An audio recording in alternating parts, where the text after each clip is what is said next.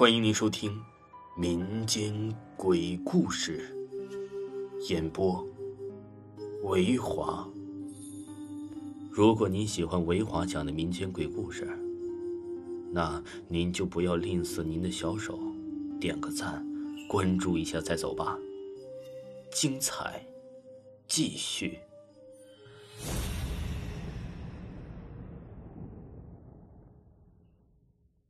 用鬼占车位。桀骜啊是名大二的学生，学的是汉语言文学专业。由于所在学校的占地面积很大，而且还在不停的扩建中，所以很多人都羡慕桀骜的学校，享受着其他同学的羡慕。虽然桀骜很开心，桀骜啊也有着自己的苦衷，那就是学校虽然大，但是走起路来就很费劲儿了。桀骜的宿舍是十九号楼。十九号楼啊，位于学校的最西边，相当偏僻。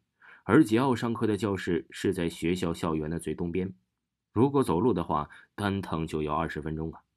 最开始的时候，杰奥啊还不担心，觉得这二十分钟啊，不就是锻炼身体吗？可是走的越多，杰奥越烦，天天这样走，什么时候是个头啊？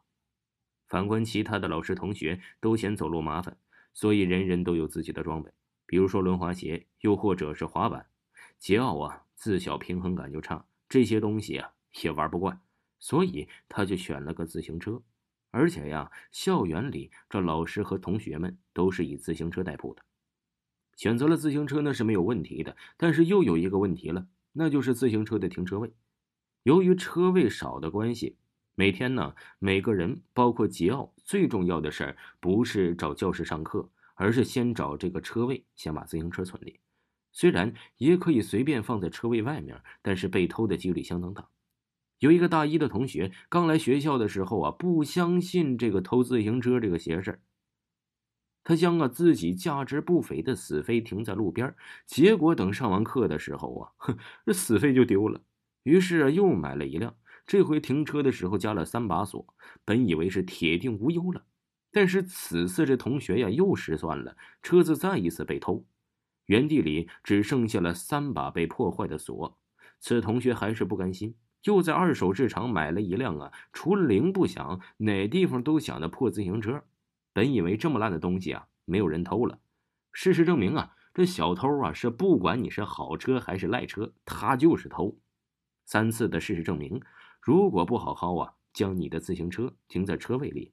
那么是很容易被偷走的，全校的同学呀都已经经历过这件事了，所以这占车位就成了大家伙每天必须要做的事儿。有的人呢在车位上放砖头，示意自己是一名身强力健的主儿，想要和自己呀抢夺车位的人先算算自己的身板够不够格。有人呢拉上了警示条，上面写着自己的名字和外号，想要和自己夺车位的先算算自己有没有那个能力。甚至啊，有人专门雇人蹲在了车位边等这类人呢，就是既没实力又没关系的人，所以只好苦一苦自己了。不过虽然是花招百出，但是能成功占到车位的还是少数，因此不少人因为占个车位而大打出手。桀骜啊，属于比较瘦弱的男生，手无缚鸡之力，和别人争了很多次啊，却屡屡占下风。久而久之，这桀骜啊，就非常的愤怒。为什么每次都是我吃亏呀？得想个办法。可是到底什么办法呢？自己身边所有的资源都没有办法帮上我，只有一个办法，那就是剑走偏锋，想出一个谁也想不出的办法。灵光一闪，桀骜还真想出了一个别人谁也想不出来的办法，那就是请个鬼给自己占车位。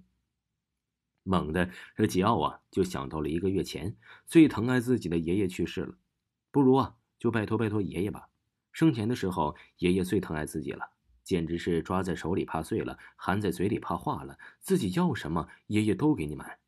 现在自己有占车位的需求，只要恳求一下爷爷，肯定也是能帮上忙的。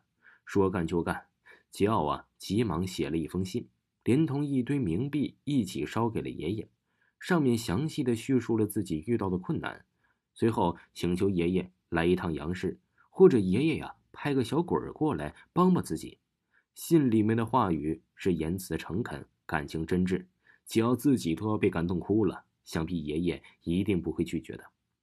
美美的睡了一觉后啊，哼，这桀骜刚出门就发现楼下的自行车位站着一个青面獠牙、面目狰狞的鬼。显然，大家都看见了这个鬼，纷纷不寒而栗的躲着走。自然没人呐敢将自行车提上来。只有桀骜心里明白，肯定是爷爷收到了自己的信息呀，派个鬼过来帮我。桀骜啊，还激动的跟这个鬼打了声招呼：“辛苦了，鬼大哥！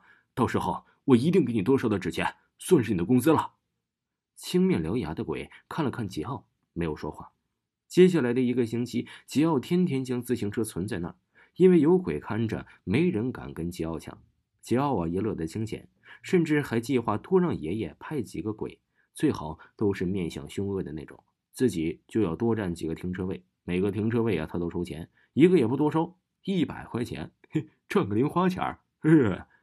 一晚上，桀骜刚把自行车放好，一直沉默寡言的鬼突然说话了：“你是最合适的人选，跟我走吧。”去哪儿啊？